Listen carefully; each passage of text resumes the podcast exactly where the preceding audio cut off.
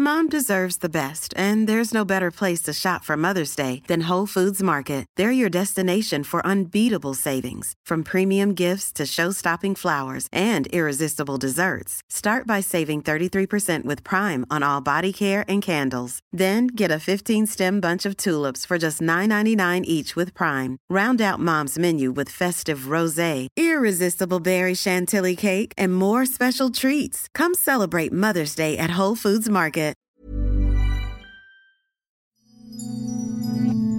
Hier ist der astrologische Podcast Astropod.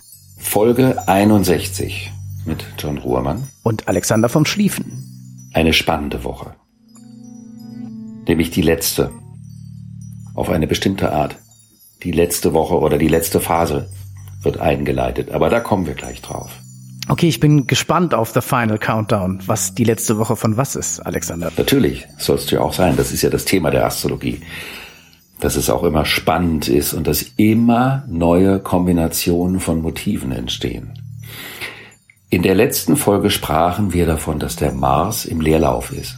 Also dass er in einer Phase ist, wo er nicht mehr greift und keine Aspekte mehr macht. Und in dieser Woche hat der Mars das nächste Zeichen betreten, nämlich das Zeichen Zwillinge. Und dort wird er natürlich für eine Weile bleiben.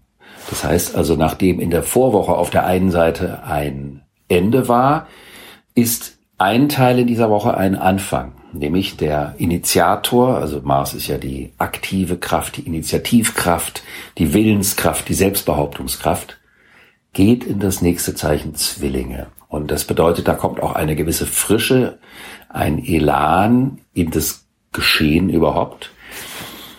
Und Zwilling ist ein Frühlingszeichen, das ist also auch stimulierend. Der Mars steht in den Zwillingen so ein klein bisschen ambivalent, weil der Mars ist ja eigentlich zielgerichtet. Also wenn ich was will, dann gehe ich dahin und hole mir das oder kämpfe dafür. Und Zwilling ist das Zeichen, in dem man immer mehrere Dinge parallel oder gleichzeitig zu machen geneigt ist, zumindest sie anzureisen. Das heißt also, dass diese Energie wenn der Mars in den Zwillingen ist, sich auch so ein bisschen zerstreuen kann. Aber es kann ja sein, dass es eine Phase gibt, in der man zum Beispiel ein größeres Projekt hat, was viele Unterprojekte oder Unterphasen oder Unterstrukturen braucht. Und dann wäre das die Zeit, diese verschiedenen Unterprojekte parallel anzuschieben, damit sie entstehen können. Ich glaube, es ist vielleicht auch an der Zeit, dass ich mal ein kleines Geheimnis lüfte. Ich habe da ein bisschen Rücksprache gehalten. Aber ich kann es noch nicht detailliert sagen. Ich schreibe seit langer Zeit schon an einem Buch, was zum Thema natürlich auch das haben soll, worüber wir hier im Podcast sprechen. Und eine praktische Analogie dazu wäre, also ich arbeite parallel an verschiedenen Kapiteln, die aber alle ein großes Ziel haben, nämlich dass hinterher das große Werk entsteht. Ich meine, man kennt das ja. Es sind ja oft viele verschiedene kleine Teile, die gemacht werden müssen, um etwas Großes zusammenzusetzen. Wobei ich mir beim Zwilling, Alexander, nicht so sicher bin, ob es wirklich um ein Ziel geht. So wie ich das Bild des Zwillings verstehe, geht es ja auch oft um eine starke Differenzierung, um ein sowohl als auch oder um eine Gesamtsicht einzunehmen, um dann zu den richtigen Entscheidungen zu kommen. Wenn dann da jetzt der Mars reingeht, sagst du also, okay, Energie auf diese ganze Differenziertheit und die bringt dann quasi das Gesamtprojekt voran, richtig? Nee, dann habe ich das nicht ganz sauber ausgedrückt. Ich meine, die Energie ruhig auf viele Sachen verteilt, also auf die Unterprojekte zu lenken oder da reinzustecken, um sie dann hinterher zu dem großen Ganzen zusammenzufügen. Denn wenn ich mir jetzt zum Beispiel vorstelle, ich schreibe an vielen kleinen Kapiteln gleichzeitig, das ist ja auch nicht jederzeit machbar, weil man manchmal denkt, ich würde gerne eins nach dem anderen machen. Also erst das erste, dann das zweite, dann das dritte oder das vierte. Das kann man natürlich auch auf alle anderen Lebenssituationen übertragen. Ähm, das heißt, es ist nicht jederzeit sinnträchtig, parallel Sachen anzufangen und parallel wachsen zu lassen. Aber in dieser Zeit ist es gut, um dann hinterher das Ganze in eine Synthese zu überführen. Insofern hast du auch vollkommen recht. Der Zwilling alleine ist nicht für die singuläre Zielführung zuständig. Das stimmt völlig.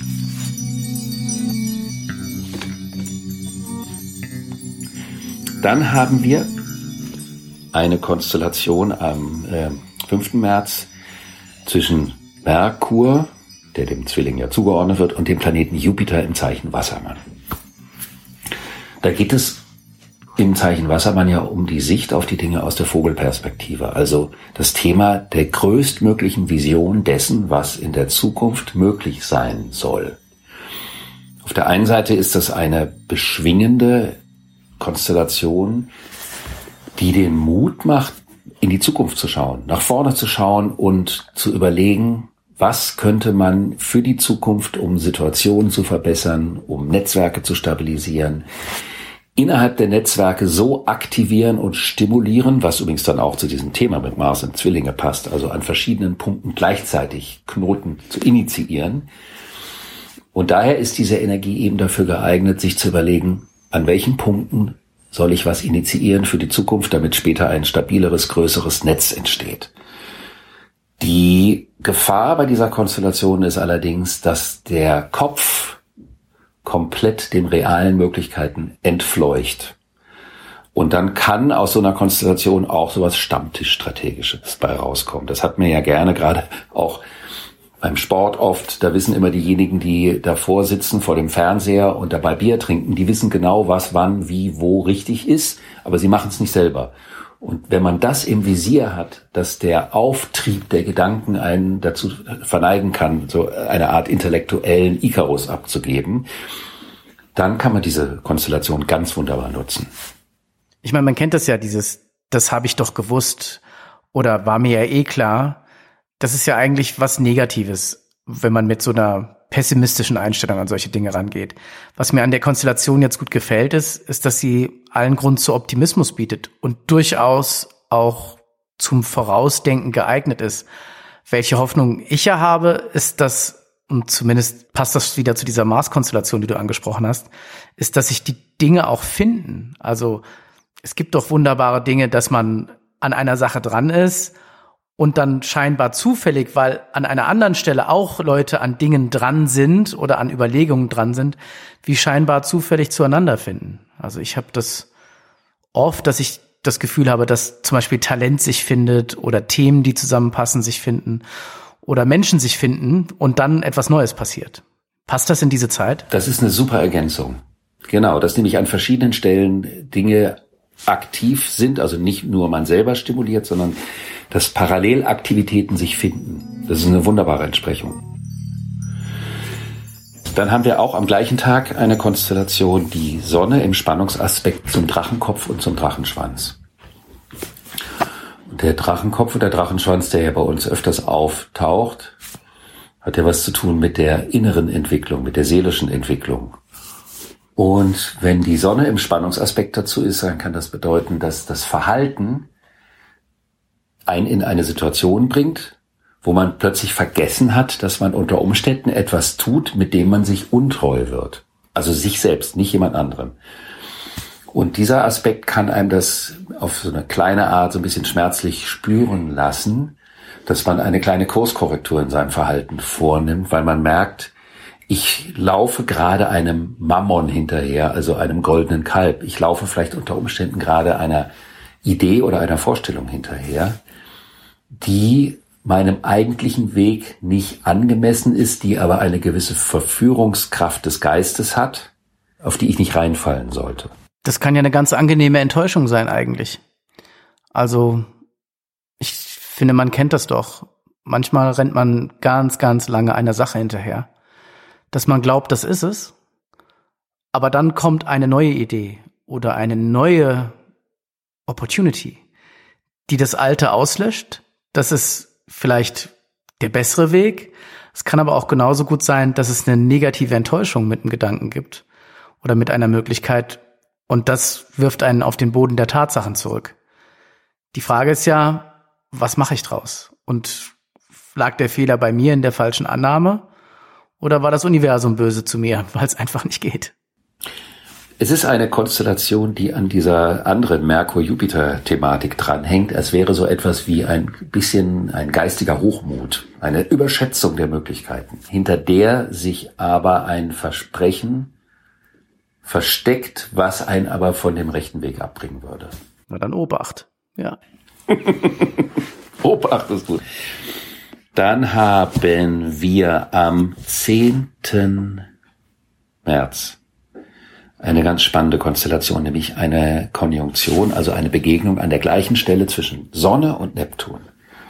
Und da der Neptun sich ja seit geraumer Zeit schon in seinem eigenen Zeichen Fische befindet, ist das eine ganz besonders starke Konstellation, weil dadurch das Motiv dessen, was die Fische repräsentieren in der Astrologie, besonders hervorgehoben wird. Und die Fische sind die verborgene Wirklichkeit oder der verborgene Ursprung jenseits von der normativen Wirklichkeitsvorstellung der Gesellschaft. Also die Gesellschaft hat ein Bild von der Wirklichkeit, mit den Maßstäben, mit den Kriterien, mit den Werten, wonach wird bemessen, ob etwas wichtig oder relevant ist. Und in, aus dem Erdzeichen kommen sind natürlich die relevantesten Faktoren die finanzielle Kraft einer Situation, also die Merkantilität auf der einen Seite und dann auf der anderen Seite die Möglichkeit, dass etwas durch die naturwissenschaftliche Methodik statistisch erfahr oder zumindest darstellbar ist. Und das heißt natürlich, in einem solchen Kontext, dass Dinge, die in diesem Rahmen nicht beweisbar sind, die haben keine Wirklichkeitsanteile. Aber der Neptun in den Fischen sagt, dass es immer wichtiger wird, etwas demütiger mit dieser Hochmut des Geistes zu sein und zu erkennen, dass zwischen Himmel und Erde eben doch wesentlich komplexere Vernetzungen vonstatten gehen, als wir das mit der Logik des Verstandes zu erfassen in der Lage sind. Also ruft diese Konstellation den größeren Plan auf was ist wirklich wichtig? Was ist mir jenseits all dem, was manchmal vordergründig so wichtig erscheint, wirklich wichtig?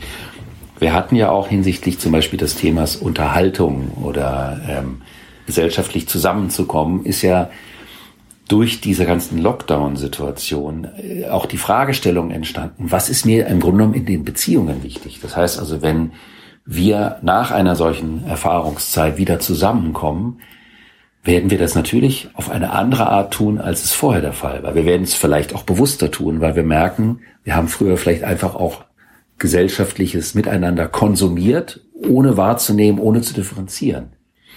Und da bringt diese Konstellation die Chance, eine Sensibilität dafür zu entwickeln, was für den größeren Plan der eigenen Geschichte oder auch der Geschichte der Welt oder der Zukunft des Luftreichs von Bedeutung sein kann.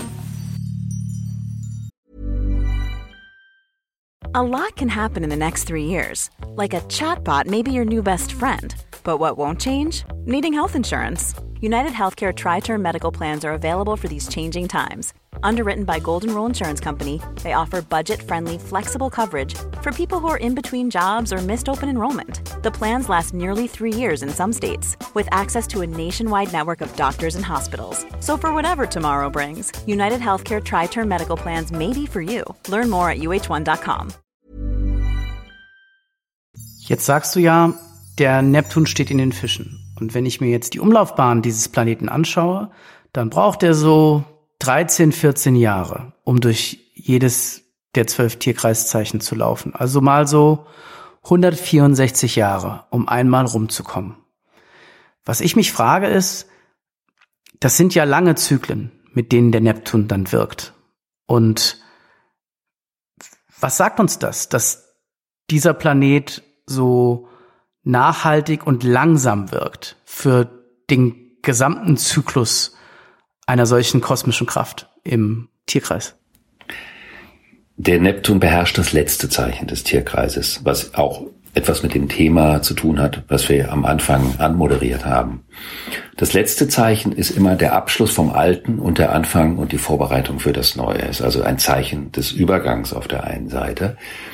Aber es ist eins der wichtigsten Zeichen, weil es gleichzeitig die Definition von Wirklichkeit immer wieder verändert. Die Vorstellung von Wirklichkeit in einer Welt wird nicht durch das verändert, was da ist. Das, was da ist, wird verwaltet. Wenn aber plötzlich die Wahrnehmung sich verändert, das ist so wie wenn wir zum Beispiel, ja, nehmen wir mal eine Familiengeschichte, wir erfahren plötzlich etwas über einen Onkel, über einen Vorfahren, über jemanden, den, von dem wir vielleicht noch gar nicht wussten. Also wir erfahren innerhalb einer Geschichte plötzlich etwas, was versteckt war, was verborgen war.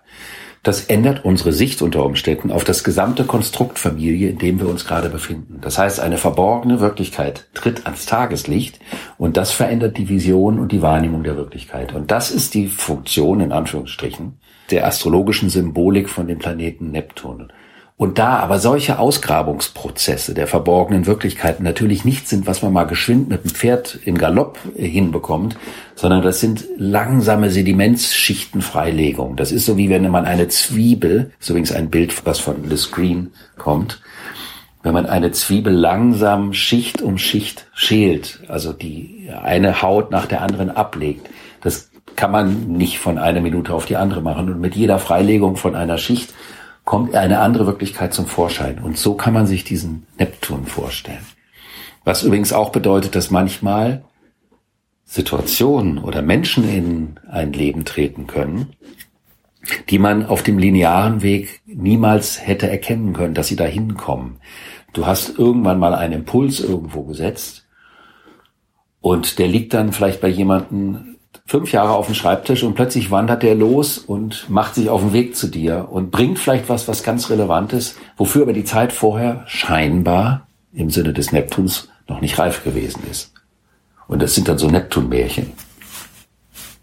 Eigentlich ein schönes Bild. Der Beherrscher der Meere taucht quasi tief hinab in die Wirklichkeit, um mit seinem Dreizack die Dinge nach oben zu holen. Und das braucht eben seine Zeit. Genau, bis er sie dann an die Wasseroberfläche bringt. Und zu Neptun gehört aber auch, dass wir nicht zu jeder Zeit mit ihrer jeweiligen Wirklichkeitsvorstellung für jede neue Wirklichkeit offen oder in der Lage sind, sie aufzunehmen und zu integrieren. Dann haben wir ein ganz spannendes Thema und zwar haben wir einen Spiegelpunkt. Spiegelpunkt ist etwas, wir haben ja die, die Tages- und Nachtgleiche und den längsten Tag und den kürzesten Tag. Also wir haben zweimal Tag- und Nachtgleiche, das ist der 21. März und der 21. September und dann haben wir den längsten Tag im Sommer und den kürzesten Tag oder die, respektive die längste Nacht. Und wenn man sich den Tierkreis anschaut, dann sind das die sogenannten vier Kardinalpunkte, nennt man das. Und über die werden die Faktoren gespiegelt. Also man sagt, es kann sich das, was in der Nacht geschieht, im Tagesgeschehen widerspiegeln. Und das ist eine ganz, ganz alte astrologische Technik. Und die kann manchmal bestimmte Energien stimulieren, die man vordergründig, wenn man sich ein Horoskop anschaut, gar nicht wahrnehmen würde. Und wir haben in diesen Tagen, das ist also ein Aspekt, der dauert länger an als die anderen, weil der dauert ein bisschen, ein Spiegelpunkt zwischen den Planeten Mars und Pluto. Und über Mars, Pluto haben wir schon verdammt oft gesprochen. Und das ist eine ganz heftige Energie, weil es ist die stärkste, die größte. Auf der einen Seite die zerstörerischste und brutalste und mit der Dimension der Kraft auch die stimulierendste und kreativste Kraft. Das ist also die Kraft, wie das der Mephisto sagt, die stets das Böse will und stets das Gute schafft. Und da geht es um die Dimension der Intensität. Und dieser Mars-Pluto wird in diesen Tagen ausgelöst, aber dadurch, dass er nicht wie ein Aspekt ausgelöst wird, also auf eine normale Art und Weise in der astrologischen Sprache, wirkt das verborgener und subtiler. Und das kann dazu führen, dass man plötzlich eruptiv einen Energieschub verspürt, der ein zu einem unüberlegten Handeln verleiten kann, wenn man nicht registriert, um welche enorme Kraft es dabei gehen kann. Es kann also einen destruktiven Schub geben, aber man kann genau diese Energie, wenn man sie vor allen Dingen kennt, natürlich auch nutzen, um etwas Kraftvolles zu gebären. Und da diese Konstellation aber so ein bisschen verborgen ist, ist es wichtig, dass in diesen Tagen, dass man auf seine Stimmungen, seine Energie und auch seinen Aggressionspegel achtet. Und Aggression ist ja etwas, was oft so einen negativen Aspekt hat. Aber Aggression bedeutet ja, dass jemand viel Energie hat. Dann ist die Frage, was macht man mit der Energie? Wie setzt man die Energie um? Und mit Mars im Zwilling ist es definitiv sinnvoll, die Energie durch manuelle Handlung oder durch physische Aktivität umzusetzen, damit man auch im Körper spürt, um welchen Pegel von Energie es sich handelt. Also kann man auch im Rahmen einer Bastelaktivität einen kreativen Ausbruch haben an einem solchen Tag. Ich finde, man sollte viel versuchen, oder? Es klingt ja, als müsste man vielfältige Angriffspunkte suchen, im wahrsten Sinne des Wortes, um seine Aggression loszuwerden, beziehungsweise sinnvoll umzusetzen. Absolut. Das sagst du wegen dem Zwilling. Genau. Ja. Stimmt auch, ganz genau. Dann, und jetzt möchte ich das Anfangsgeheimnis in Anführungsstrichen lüften, haben wir zwischen dem 10. und dem 13. März, das geht schon in die Folgewoche, befindet sich Sonne und Mond in der sogenannten balsamischen Phase. Das ist die Endphase von einem Zyklus. Und die Endphase von einem Zyklus, zwischen dem Sonne-Mond-Zyklus im Besonderen, ist ja sowieso so wie der Fischezyklus im Jahresverlauf. Das ist das Ende vor dem Neuanfang des Frühlings, wenn das Leben wieder losprischt und aus der Erde raus sprießt. Und es ist nicht ohne Grund, dass diese Fischephase in der bürgerlichen Welt auch der Fastenzeit zugeordnet wird, weil das eine Zeit ist, die unheimlich gut dafür geeignet ist, um sich von alten Schlacken und altem Ballast zu befreien. Das ist ja oft, oft das Thema, wenn man fasten möchte, welche Zeit ist gut. Also ich persönlich halte es nicht für so sinnvoll, in der Stier- oder in der Krebszeit zu fasten, wo das Leben Üppigkeit und Sinnlichkeit möchte. Aber in der Fischezeit ist das definitiv unterstützend. Also die sogenannte kosmische Energielage ist unterstützend für diesen Prozess des Loslassens. Und das heißt also, dass das Jahr jetzt so richtig dann zum Ende kommt. Wir steuern auf die Auflösung des alten Jahres hin, bevor das neue Jahr beginnt. Was aber vor dem Hintergrund, dass wir am Anfang einer neuen großen Luftepoche bestehen, ein noch viel stärkerer Anfang sein wird, über den wir aber dann erst sprechen, wenn es soweit ist. Diese Zeit kann dazu führen, dass man sich manchmal entgegen dieser Mars-Konstellation, die ja an einem Anfang sich befindet, dass wir uns manchmal ein bisschen schlappi fühlen und das Gefühl haben, der Tank ist leer. Und wenn dem so ist, ist das nicht schlimm. Das Wichtigste bei diesen balsamischen Phasen ist, dass man auch dem, was der Körper braucht, und wenn der Geist, der Körper und das Gemüt eine Pause brauchen, dann ist es auch angemessen darauf zu hören, weil in dem Moment, wo wir ruhen, arbeitet unser Körper ja trotzdem weiter und kommt vielleicht dadurch erst zu den Aktivitäten, die er nur durch diese äußere Ruhe umsetzen kann. Also wenn man sich das Yin-Yang anschaut, dann gehört das ja zusammen. Jetzt einfach als Beispiel.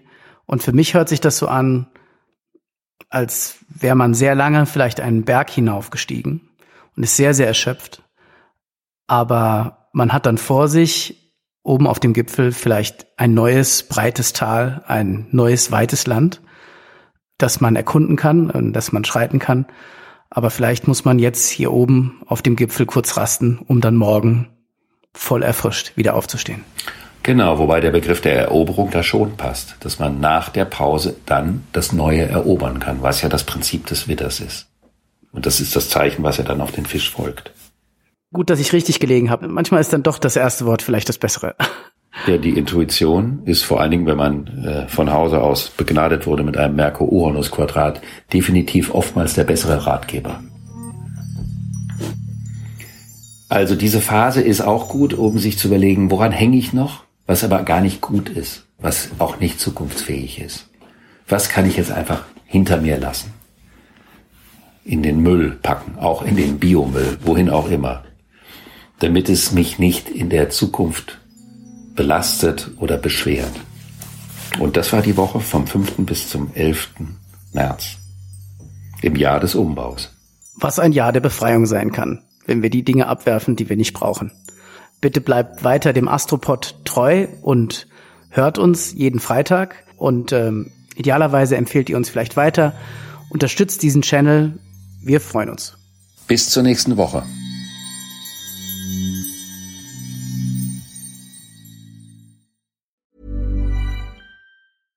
Cool fact a crocodile can't stick out its tongue. Also, you can get health insurance for a month or just under a year in some states. United Healthcare short term insurance plans, underwritten by Golden Rule Insurance Company, offer flexible, budget friendly coverage for you. Learn more at uh1.com.